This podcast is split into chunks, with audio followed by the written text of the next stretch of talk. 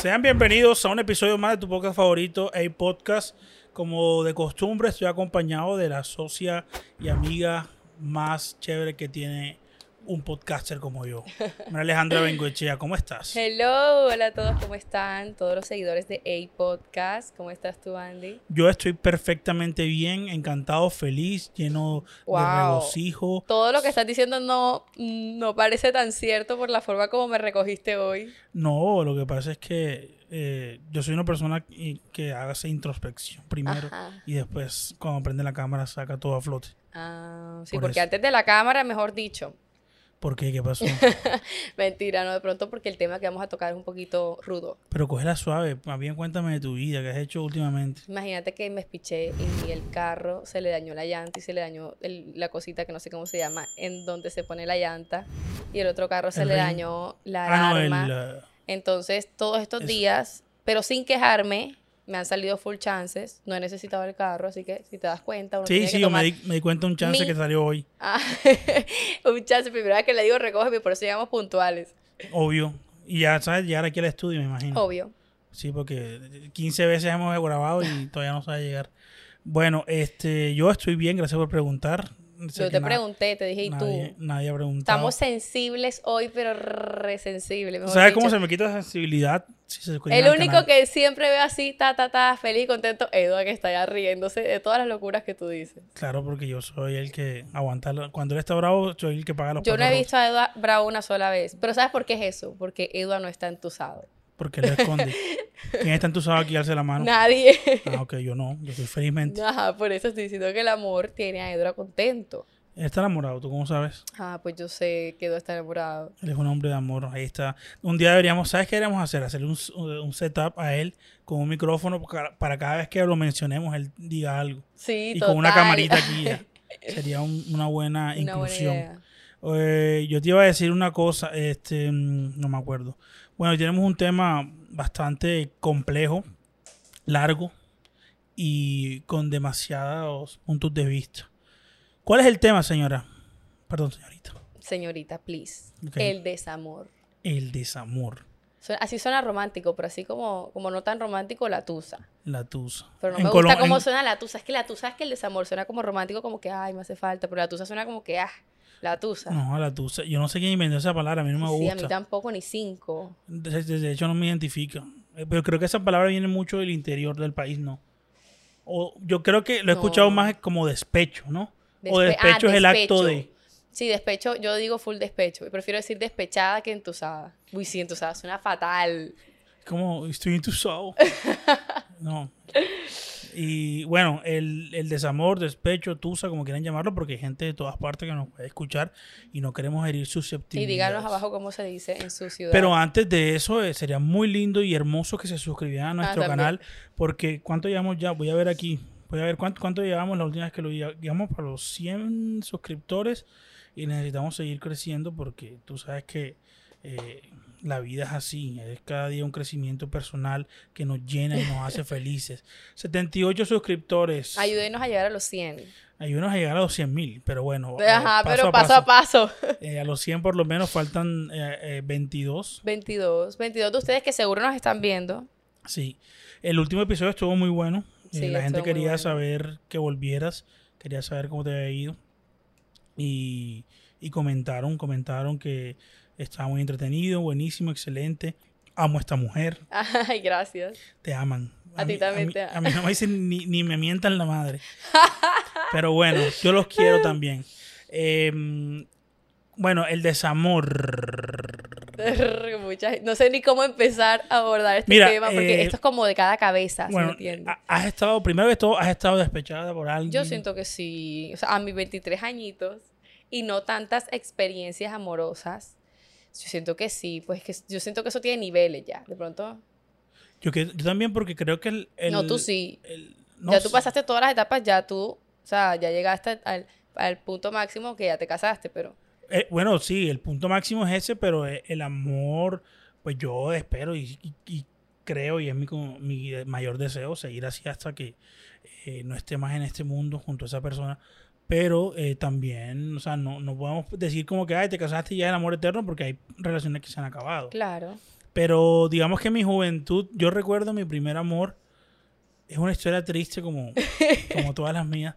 Yo me enamoré muy, muy, Perdidamente. muy chaval, muy niño, muy chavo. ¿Cuántos años? Tenía, tendría yo como 14 años por ahí. Ok. y me Sí, sí, es como la edad que uno, re- o sea, experimenta un poquito de, de eso. Sí, me gustaba una chica, me reservo su nombre, eh, saludos para ella. Si sabe quién es, creo que sí, si va a contar la historia ya sabrá. Esto me da penita. Y me enamoré de ella perdidamente, obviamente, ese amor adolescente, no preadolescente, las hormonas están jugando un partido de fútbol, están, mejor dicho, en el tope. Y eh, obviamente ella tenía su novio, ella cuando... A los 14. Sí, ella tenía noviecito. No, ve. Ella, ¿Eso no, ella qué? creo que era mejor que yo, mierda, no me acuerdo. Eh, sí, era novio. Y eh, había terminado con ese novio y en ese momento yo era amigo de ella, pero yo siempre fui amigo con, con pretensión de. Pero ella como que no estaba, yo no estaba en sus planes. Entonces, Pero te daba pie ahí un poquito. no sé, no sé, quizás sí, quizás no, no sé, o sea, jamás. O sea, pero tú sentiste tusa de eso que no fue nada.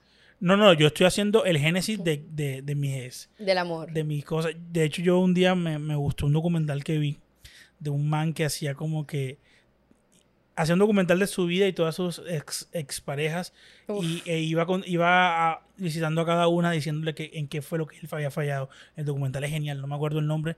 Oye, pero buscar, se bueno. necesita Y el para man- hacer este Y el- documental. sí, y el man, pero es muy cómico el No, sí. documental. Chévere, pero imagínate, tú te atreverías. Eh, un día lo pensé cuando vi ese documental, porque pues yo soy documentalista para los que no saben. Y, y pues a lo mejor, no sé, creo que la, la mejor forma de enfrentar a tus fantasmas puede ser con un poco de burla y comedia hacia los errores. fantasmas, o sea, porque hay que enfrentarlos y ya están atrás. Eh, hay muchos fantasmas, no solamente a, a nivel de, de amor, sino de la vida. Pues sí. Entonces, yo creo que sí, una vez uno tiene que encarar muchas cosas que no son agradables. Pero bueno, siguiendo con mi relato, Ajá. entonces yo me le declaré, porque en esa época ¿Y cómo le dijiste? ¿Cómo le dijiste? yo le decía, eh, Ajá, tal cita. tú. Ajá. Me, Eres la flor más hermosa de la pradera. me gustas cuando callas porque estás como ausente. O sea, no quería que. No, mentira. Eh, no, yo le dije que me gustaba, que, pues, que yo la veía como más que amiga, Ajá. que yo quería algo con ella, que me gustaba, que de verdad sentía mariposas en mi estómago, pero es porque había comido un tamal. No, entonces eh, le dije eso y obviamente eh, en esa época no uno vivía las cosas y el autobullying lo hacía uno eh, a uno mismo. Sí. Entonces como que fue un soldado caído donde me dijo, eh, me- bueno, gracias por ser sincero, pero yo te quiero como amigo. amigo. Y entonces salió el eco, amigo, Amigo, amigo, amigo, amigo. Yo- entonces en el momento es, es como en Los Simpsons, que mira cómo se rompe su corazón en cámara lenta. ¿No has visto ese episodio? ¿Sabes que yo Lo voy a siento pon- que- espérate, lo voy a- esa parte lo voy a poner aquí. Bola. Te di esa tarjeta de día de San Valentín por lástima. Mira esto, Lisa. Podemos ver justo el cuadro de cuando se le rompe el corazón. Ay.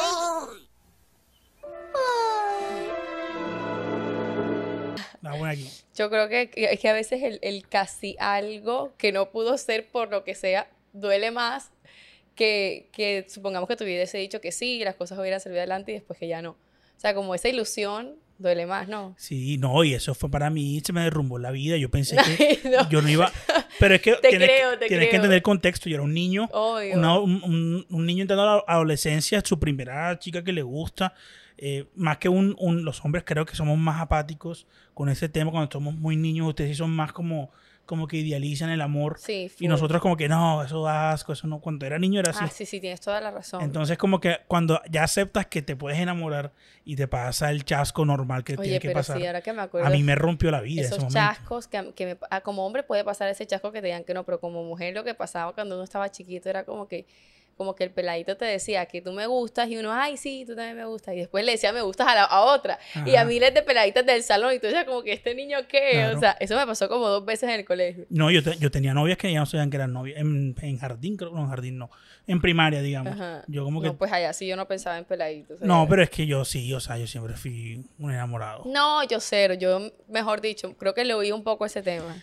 Y entonces pasó eso. Esa fue mi primera experiencia así como de desamor. Recuerdo que mi manifestación de fue como de, de rabia Yo te hacia voy a la decir vida. mi primera experiencia del desamor, chiquita. Ajá, cuéntame. estaba, estaba en el colegio y me gustaba un niñito. Y, eh, qué pena. y, bueno, a mí me gustaba y tal, pero yo no lanzaba, yo, no- yo hoy en día si me gusta alguien lanzo unos par señales de humo, pero Ajá. yo antes era súper tímida, supremamente tímida. Espérate, a tener que continúes. ¿Qué señales lanzas así? No, pero eso las hablamos después, Ah, señales de humo. Y el pelado, bueno, el peladito como que sí, vengo, eh, bueno, fuimos amigos y luego, pero así como 15 años, creo yo. O, dis- no, 14, sí, por ahí. Tú me gustas y tal. Y yo, entonces, ¿quieres ser mi novia? Yo le dije que no porque sentía que estaba muy pequeña para ser, ¿no? dije, no, y tal. El día siguiente ya tiene otra novia de otro colegio. Y yo, ah. Yo dije, Ay. no, ya se rompió mi corazón porque este estaba mintiendo. Esa fue mi primera experiencia. Sale bueno. La segunda que fue a la tanta con otro del salón, yo, ta, ta, ta, entonces y que noviecitos según yo, pero cero, o sea, de vaina y nos veamos en los recreos. Y de repente yo me, estaba sentada en el recreo con otra persona de otro curso y me dice, oye, talcito, que era el que supuestamente era mi noviecito, tiene uno, es, es novia de mi amiga. Y yo, ah, o sea, él tiene dos novias. Entonces le escribí por Facebook y le terminé. ¿Y cuántos años tenías ahí? Tenía como 16, como ah, no, pero ya 15. grande. Sí, a mí me parece que no. Pues que- para, para el amor y eso no, 15 No, años. Es que, obvio. o sea, ¿qué puede ser eso? Una. Obvio que para el amor no, pero para la- las relaciones interpersonales sí. Porque yo no sé, o yo empecé muy precoz, o qué, como en la vaina, no sé. Lo que pasa es que los, los niños de pronto sí, las mujeres como que somos más... Nos demora, digo yo, pues yo tengo am- amigas que tenían noviecitos desde los 13 años, pero cero, o sea, y bueno, sí duraban un año y todo, pero no, yo siento Yo que, que primera eso no es relación- relación, eso es como Yo mi una relación bobadita la ahí. tuve, la tuve a los 17 años, 17 años, sí. Mi primera relación de, mira, eh, somos novios. No, eh, yo la más mamá, es seria, mi novia. 19, 19 la más seria, antes de eso como que... Y la y fui, fuimos novios, duramos como, no sé, como 8 meses, 7 meses, una cosa así, que para esa época era eterna. Full, total, lejos. Creo que duramos 7 meses, mierda, no sé, qué pena. Es que no sé, no sé Discúlpame cómo... si, si, bueno, si escucha esto, discúlpame, pero no me acuerdo. Eso estaba muy Eduardo sabe quién es. Este, entonces, no, y después de eso, bueno, lo que me pasó, a los 17 tengo mi relación y eh, sí terminamos uh, un poco mal, pero creo que fueron cosas de, de niños. De- es sea, que en esa edad uno termina mal por Había- porque es que la inmadurez también, o sea, de Sí, parte y sí. parte. O sea, como esas cositas del colegio fueron como 14, 15, yo no lo sentí tan, o sea, sí sentí como el engaño, pero no sentí como tanto el desamor porque qué pudo ser eso que fue como de una semana o el otro que ya el día siguiente tiene otra novia, o sea, no era como no exper- no era desamor, para mí era como que sentí la traición de, oye, todos mienten y tal. ¿Sí me entiendes? Yo creo que todas mi- mis relaciones que han terminado, al final, primero hicieron parte de la construcción mía de persona y de, y de saber qué quería yo. Y, la, y lo otro es que yo lo atribuyo mucho a la inmadurez. O sea, hasta- yo tuve relaciones muy joven. Hasta ahora que tengo 30 y pico, 31, eh, que hasta ahora, y eso tampoco estoy viejo, pero digamos que hasta ahora ya han pasado un par de cos- cosas que me han hecho cambiar y, y ver de otra perspectiva las relaciones. ¿Y qué crees que era lo que, en lo que te equivocabas a esa edad? No, mucho, mucho, muchas cosas. Primero, yo creo que so- yo, así como muchos hombres a- en Latinoamérica, somos consecuencia de una sociedad machista.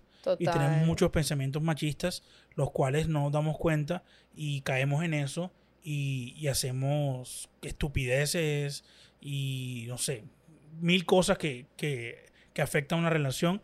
Y del- de parte de, la, de las chicas, de la chica, por ejemplo, también caen en cosas machistas de la sociedad instauradas desde muchísimo tiempo y eso hace que se choquen muchas parejas y, y haya problemas tanto de inseguridad. Ya después vas creciendo y como que ya sabes que eso, eso, pues ese comportamiento no te identifica y ya cambias. Claro.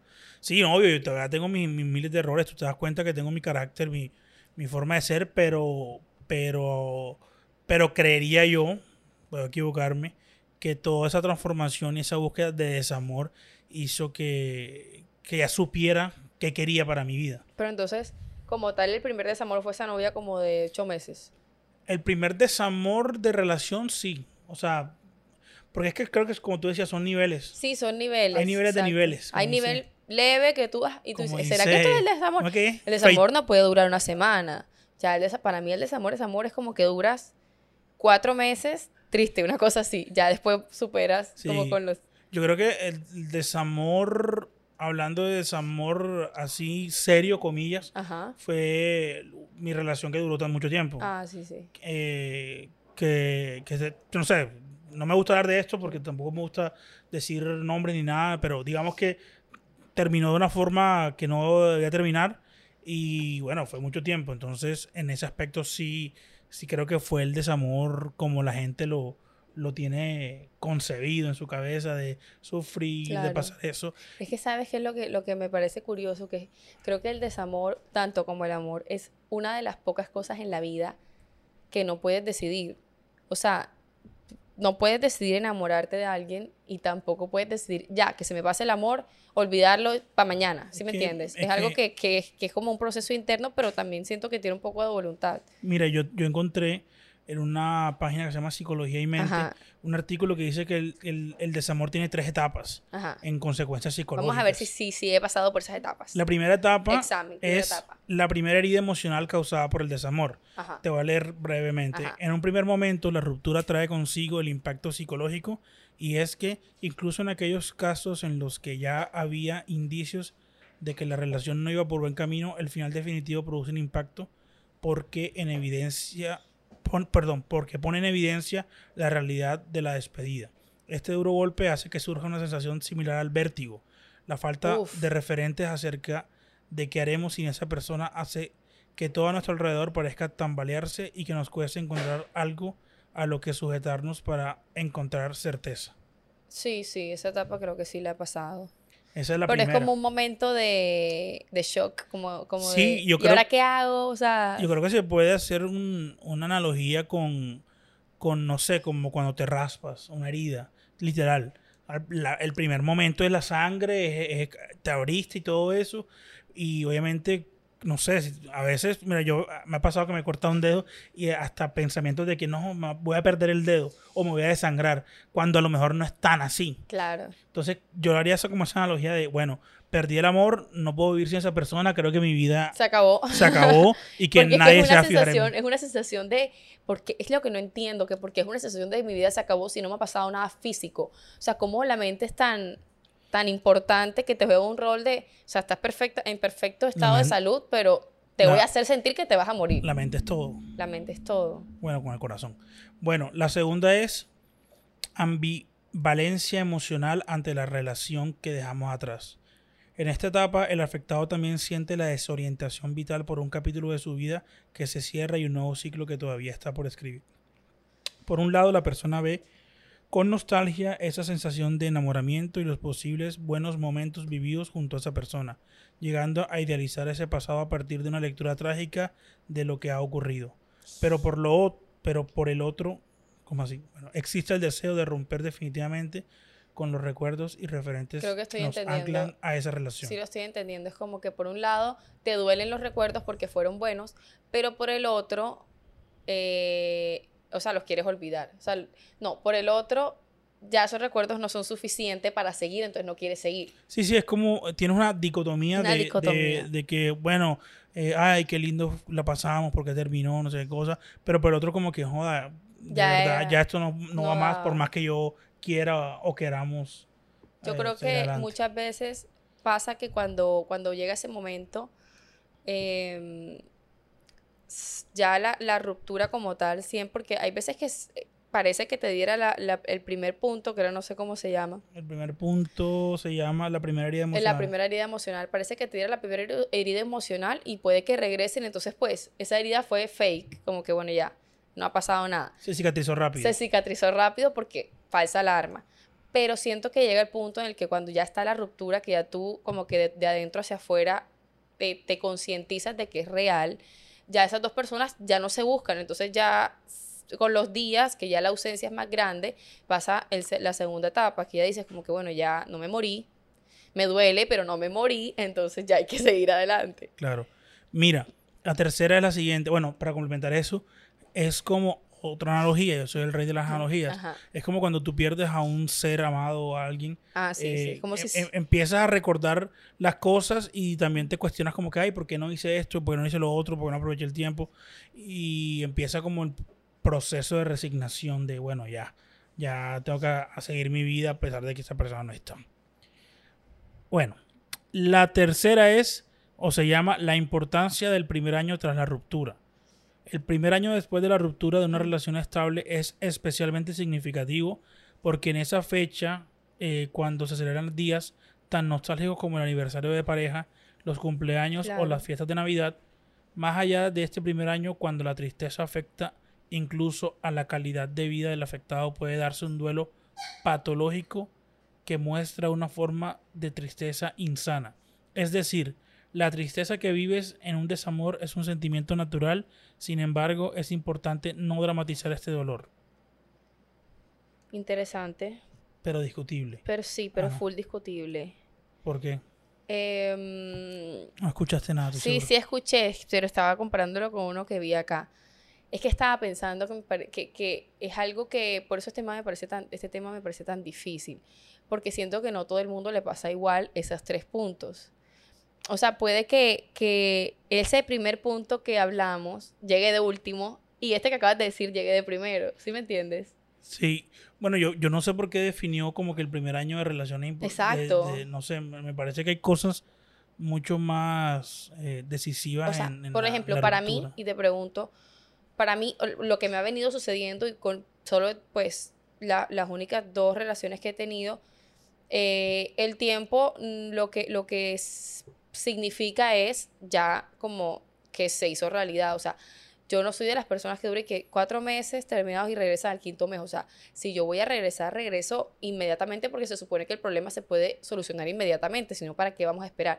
O sea, esa espera del año que, que están hablando ahí, me parece totalmente cierto que es, e- es, es como un, un sinónimo de que la relación pues sí tenía que terminar. Y ya con el tiempo tú te vas acomodando otra vez a estar solo. eh, y en esas fechas especiales, pues yo siento que cuando no es la persona indicada, por más que estés triste y solo esas fechas especiales, pues es lo que tenía que ser. O sea, eh, cuando ya encuentras a la persona indicada y la pierdes, si- siento que sí pasaría eso como que, ah, eh, me siento muy mal en estas fechas, pero porque en el fondo sabes que era la persona indicada para ti. Yo creo que todo, todo, no hay una fórmula mágica para eso. Para saber quién es la persona, no, yo no sé. No, no, para, yo- no tanto la persona indicada, bueno, sí, también es otro vaina súper compleja, pero para superar. Ah, como no que cada hay. quien vive su duelo y su proceso. Yo conozco personas que eh, al principio terminan y a los dos meses tienen otra relación y el amor de su vida y no Bueno, sé eso no lo y yo, y entiendo. yo, yo no, tampoco, lo tampoco lo entiendo, lo respeto, no lo comparto, no lo entiendo, porque yo necesito bastante tiempo. O sea, siempre me ha pasado lo mismo. A veces lo que pasa cuando vemos eso, casi siempre en las mujeres. O sea, yo tampoco lo entiendo hasta cierto punto porque me ha pasado con amigas y ellas me conversan y me dicen, no, lo que pasa es que yo viví el, la- el despecho en la relación. Entonces, como que ya, mi- ya esas tres etapas pasaron en mí tantas veces que cuando ya fue la real, pues ya yo había pasado esa etapa y conoció a tal persona y se casó. Es que lo tengo tan claro en el caso de una amiga que ni me sé el nombre porque ya no me contó el nombre, que fueron como cinco años de novio que tuvo con, con esa persona. Y como que el man hacía tantas cosas que ella no, pues la, le la desgastaron por dentro, estaba muy triste, pero estaba enamorada, punto. Terminaron y a los dos meses conoce a alguien de los que a los ella está casada y es el esposo hoy en día y es el amor de su vida, etcétera, etcétera, etcétera. Y ella decía que era que en toda la relación ella sufrió tanto que ya ese sufrimiento post-tusa ya no existía. O sea, ya estaba lista para recibir otra persona porque durante ese tiempo que no estaba preparada para decirle adiós y él sí fue capaz de decirle adiós, pues ella se casó a, a- a los tres, o sea, cinco meses se casó. Y ya después él estaba un poco arrepentido porque decía, ¿cómo me superó tan rápido? Ta, ta, ta. Bueno, no sé, o sea, como te digo, cada quien vive su Eso proceso. sí es los pero hombres. para mí, para mí, Los para mí, no, no creo que sea, no creo que sea de no, mentira, hom- los hombres sí van enseguida también. No creo que sea de los hombres y las mujeres, es de cada quien. Eh, yo creo yo, creo yo que, que si es así, es mejor terminar. Porque, no sé, es como raro como que aguantar y estar obligado por ese amor en una relación que al final no te está aportando ya nada. Si tú misma o ella misma lo decía, ya no siento nada, ya no te... Hasta el, no, hasta el sí lo punto- sentí, o sea, estaba enamorada. Lo que Por pasa eso, es que pero el amor, el amor, el amor no, yo no- creo que es que hay, hay personas que insisten mucho y en esa insistencia, eh, esperando que las cosas mejoren o que las cosas compaginen, hay veces que las cosas nunca van a compaginar.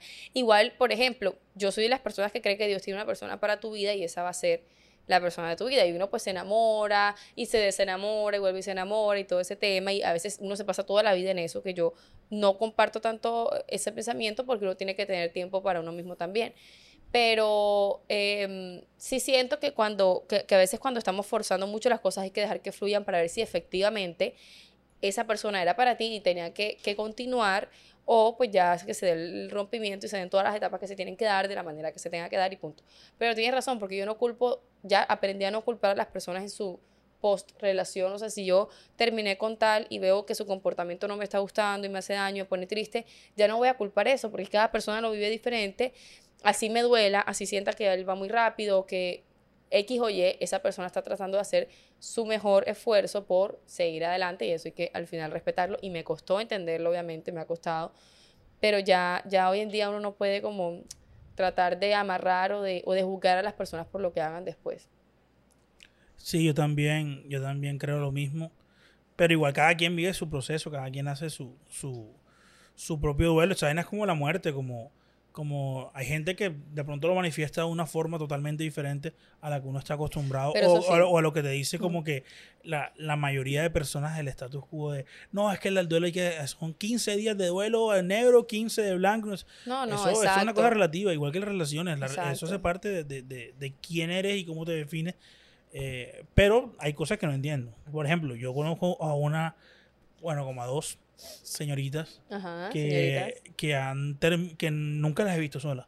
Ah, Termina una relación, tiene otra y todos los que todos los hombres o novios son el amor de su vida. No, hombre, eso no se puede, eso es imposible. Pues. Y yo digo como que, bueno, no sé quién para juzgar, el amor, pero... El amor se confunde con otras cosas y las personas como que van rápido en eso, pero tanto el amor como el desamor siento que es algo en lo que te aprendes a conocer a ti mismo. O sea, yo no me conocía enamorada hasta que me conocí enamorada y luego te conoces en el desamor como eres.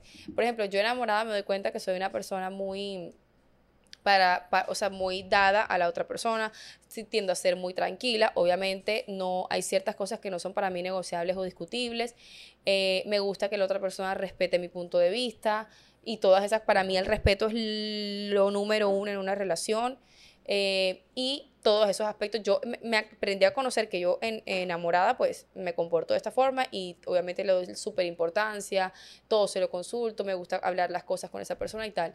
Pero en el desamor también me conozco entonces que saco como ese... Bueno, pero la pregunta es como en, tú en el desamor cómo lo vives, o sea, ¿qué, qué, proceso llevas? Por eso me, doy, me he dado cuenta que mi proceso en el desamor es más, o sea, es más como encaminado a mí. Paso por las etapas esas, tipo, al principio es muy chocante y de pronto siento que me voy a morir, pero pasan los días y pasa como, como mi, mi subconsciente o mi pensamiento a decirme, ven acá, este, no se ha acabado el mundo, tú y esa persona no están pegados, quizás no están destinados, eh, y empiezo yo como en un proceso de querer mejorar mi ser y querer mejorarme a mí y, avanzar en las cosas que tengo que hacer por mí misma para más adelante encontrar una persona que también esté a ese nivel. ¿Sí me entiendes? Como trabajar en ti para más adelante poder abrirle el corazón a otra persona. Pero trabajar en ti es aprovechar y trabajar por tus sueños. Si te gusta el podcast, pues meterte y lleno, aprovechar y eso. Avanza, líder. Es como avanzar. O sea, mi, en mi, concepto es como avanzar en ti y tratar de no prestar atención a lo que esa persona hace. O, o por lo menos no tratar de, que no es fácil enamorarte de otra eh, porque entonces estás como llenando ese vacío rápidamente y no sabes más adelante. Ah, yo, yo en mi, en mi, en mi caso particular, yo, yo, bueno, tuve antes de mi, mi señora, mi señora, antes de mi esposa, eh, tuve tres relaciones y creo que la única que, que no duré tanto tiempo fue de la de la segunda a tercera, o sea, como que duré, o sea, duré como conocí a la, a, la, a mi última novia la conocí como cuatro meses después de terminar la relación. Que creo que fue el más corto, pero el resto fue, todas. Fue corto, pero. Pero el resto todas, por ejemplo, de la primera a la segunda duré como un año solo. Y de la última, ahora mi esposa. Y yo te pregunto algo. Dos, tres años solo. Tú esos dos, tres años solo, ese año solo, ¿lo sientes bien? No, tranquilo. Es que yo, yo, de hecho, yo lo asumo así porque para mí, y eso es a título personal, no tengo la fórmula en un carajo, sino que es mi, mi proceso. Para mí, si tú terminas una relación que significó algo para ti, creo yo que deberías dedicarte a ti porque hay que sanar cosas, hay que reestructurar tu vida, hay que ver qué errores cometiste, qué errores no quieres volver a cometer, qué vainas tienes que cambiar. Así es. Entonces es como un proceso y ese es mi proceso. Yo no estoy diciendo a la gente que hazlo así tal cual.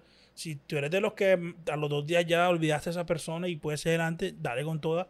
Pero en mi caso es ese. Así yo vivo ese como el desamor. O sea, eso lo hago yo. No, y es que siento que, que, también, no es que vaya ligado a la edad, pero, pero ya cuando uno va creciendo, pues creciendo, se va dando cuenta que, bueno, yo sí idealizo full el amor y lo tengo como, como me encanta ver películas románticas y tal, y me imagino que, que el amor es perfecto, que obviamente no lo es, pero siento que cuando ya sí encuentras a esa persona, pues todo fluye mucho, mucho No, mejor. el amor, yo también lo idealizaba mucho, pero Yo sigo idealizando. cuando, cuando, cuando ya, lo que pasa es que, por ejemplo, yo no puedo comparar mi primera relación con lo que tengo ahora, o mi segunda o mi tercera, porque cada una hizo parte de la construcción mía como persona y como saber qué es. Yo ahora siento que mi relación es mucho más madura, mucho más que esas, esos películas de Disney que te dijeron como que el príncipe azul, la vaina perfecta.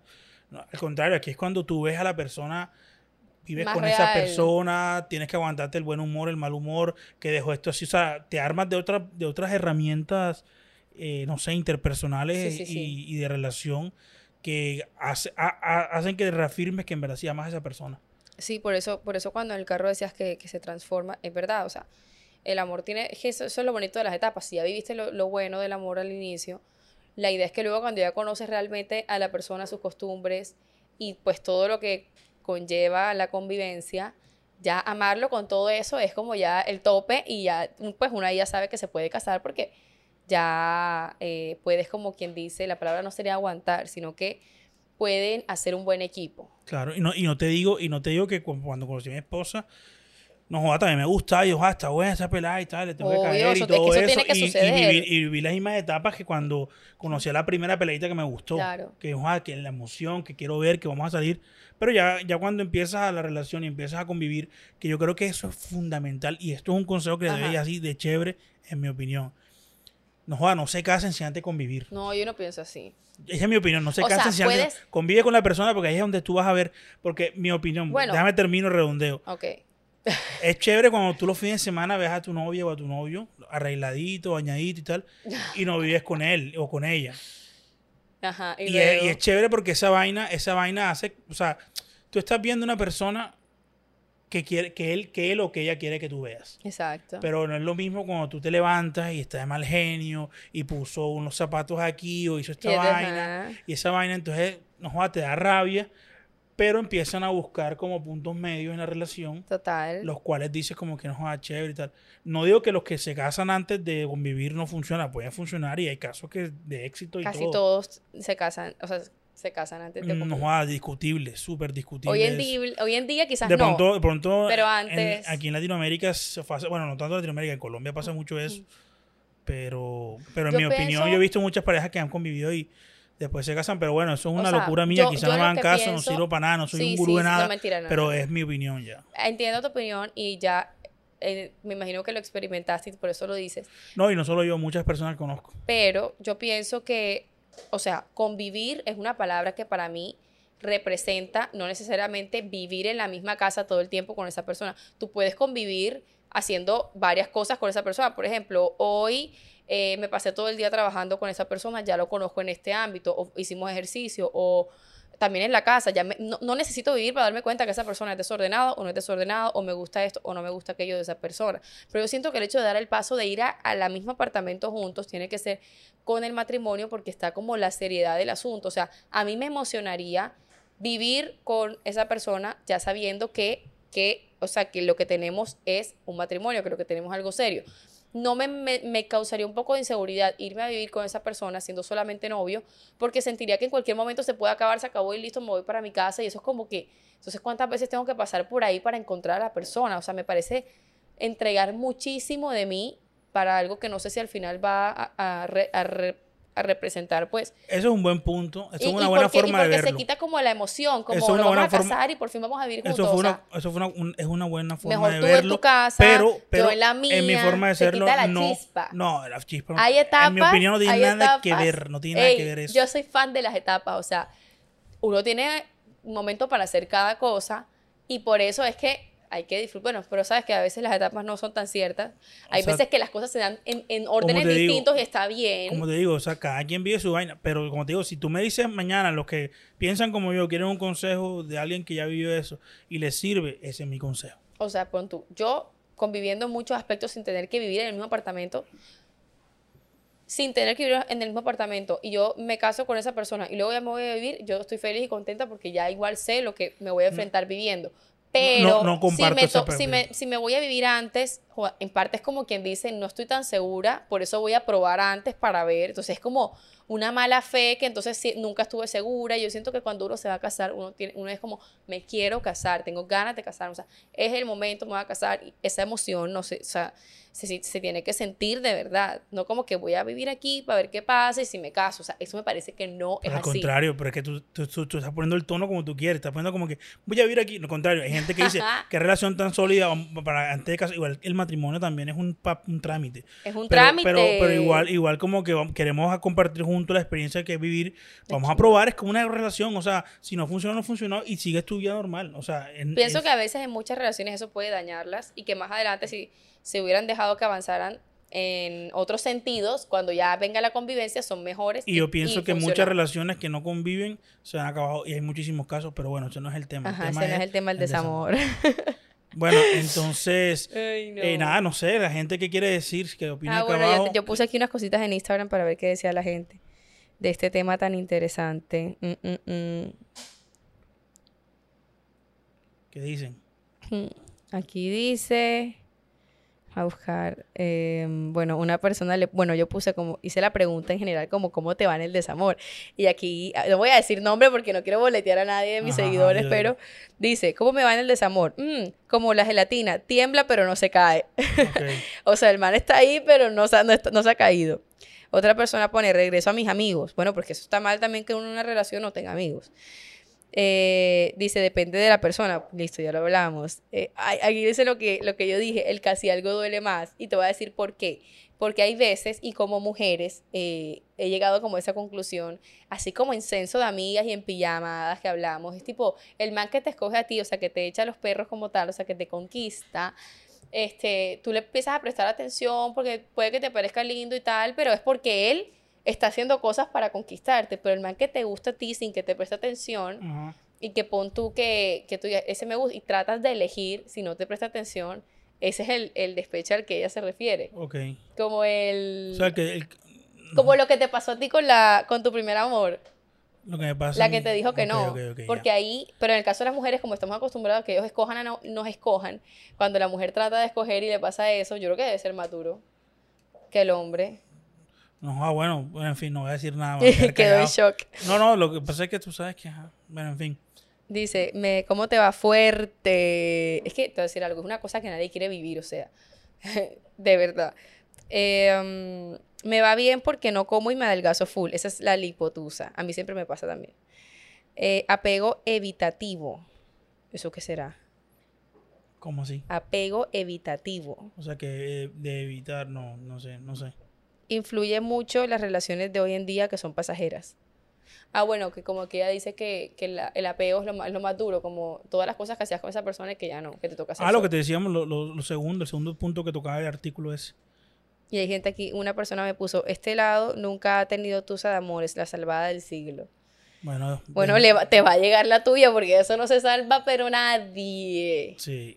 Y, y bueno, no sé, este también quería decir que no sé qué más tiene que aportar. ¿Qué más ibas a aportar? Cuéntame. No, yo estoy bien, no, lo que te decía era eso, mi proceso de, de- de vivir el desamor es eso, todo mi tiempo para mí, poder, eh, no sé, superar, para seguir avanzando y, y, da- y- y, no sé, dedicarme a mí, o sea, Sí, sí, yo pienso que, que cada quien vive como le da la gana, una- pero un sí, consejo de parte de Andy para las personas eh, que están en desamor. A ver, Las personas. para las personas que están en desamor. Eh, pues nada, que todo pasa, que... Que, lo que tiene que ser será, diga. Claro. Todo lo que tiene que ser será a ti. Este, nada, que, que no joda que cada momento de la vida tiene que vivirse. Si estás triste, bueno, trata de desahogarte como, ma- como mejor puedas, obviamente. No, Rodéate nada de las personas correctas. Está con tus amigos, distráete y, y nada, cuando te des cuenta que ya esa vaina pasó, te vas a dar cuenta que no es el fin del mundo y que la vida sigue, que nada es para siempre. No, eso, eso no me gusta como suena. Nada es Pero para es la verdad, nada es para siempre. Lo que pasa es que no dejemos el positivismo tóxico. Las cosas son así, o sea, Pero si uno se casa, es para siempre. no falso, porque nos vamos, si digamos, no Ajá, es que hasta la muerte no que se pare, bueno, ahí se acabó. Ahí se acabó. Todo- nada es para siempre, nada dura para siempre. Bueno, en el cielo seguimos siendo esposos. Bueno, eh, recuerda suscribirte al canal. Muchísimas gracias por escuchar este maravilloso podcast. Eh, sigan a María Alejandra y en sus redes sociales eh, ahora mismo. Y síganme a mí para ver si algún día puedo ser un influencer como ella y poder pagar la del arriendo y la luz y todo eso. y nada, suscríbete. También síguenos en la cuenta del podcast, hay podcast oficial. Y también eh, comenta para ver qué más quieres que hablemos el próximo episodio. se les quiere, se les respeta, algo que, agregar. Voy a agregar mi, No, ya me, bueno, eh, un saludo a los que siempre por Instagram me, me dan su feedback. Y tu conclusión. De, y mi conclusión es que si la, la, persona que es para ti lo será. De pronto no es el momento, más adelante será el momento. Y si no, como dice Andy, no me gusta decir que nada es para siempre porque sí, el cielo es para siempre. Pero. Sí, sí existe. Oye. Ah, sí existe, sí existe. Pero, amén. Pero mi consejo más grande es que em, nada es casualidad y si lo que estás viviendo en este momento es una tusa, el desamor, el despecho, sácale siempre el lado positivo y sácale el provecho necesario para que crezcas como persona y para que te conviertas en alguien que cualquier persona más adelante va a querer estar. Así que les mando un beso a todos que nos vemos pronto. Gana temprano, mente de tiburón, dale adelante, comete cinco Ganó el Junior, fue empate, creo. Y no, estoy dando que mentalidad de tiburón, ah, que levante temprano, 5 a.m., yoga, relajación. Bueno, gente, se les quiere mucho, se les respeta, cuídense mucho, nos vemos en el próximo episodio. Gracias por estar ahí. Suscríbanse y eh, nos pillamos. Chao. Bye.